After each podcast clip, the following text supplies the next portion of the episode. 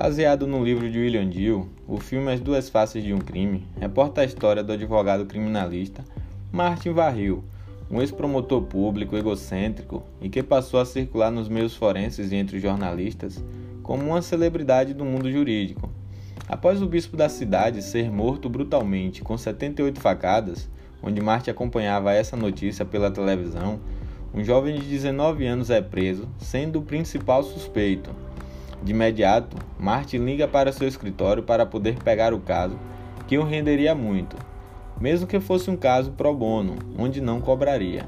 Sendo Martin o advogado do jovem, que se chamava Aaron, vai à delegacia para colher as primeiras informações dele, agindo totalmente com imparcialidade naquele primeiro momento, conduz a entrevista assim, com muita competência. A promotoria pega o caso como um órgão acusador, onde, caso seja condenado, querem que seja a pena de morte para o jovem. Sem muitas provas ainda e acreditando na inocência de Aaron, Marte vai à primeira audiência, que é o Estado contra Aaron.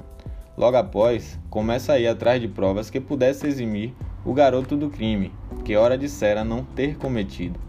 Com a assistência de Marte, ele contra Alex, que o avisa sobre uma fita que seria ela o divisor de águas daquele processo, pois continham vidas do bispo, forçando os garotos a fazerem sexo com Linda, que era a namorada de Aaron.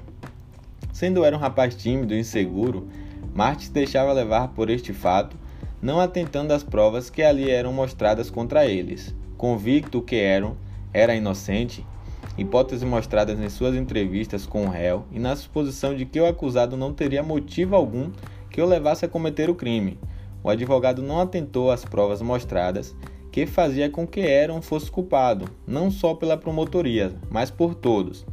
Martin, como um bom advogado, parte do princípio da presunção de inocência, onde está expresso na nossa Constituição Federal de 88, em seu artigo 5 inciso 57, abre aspas, ninguém será considerado culpado até o trânsito em julgado de sentença penal condenatória, fecha aspas.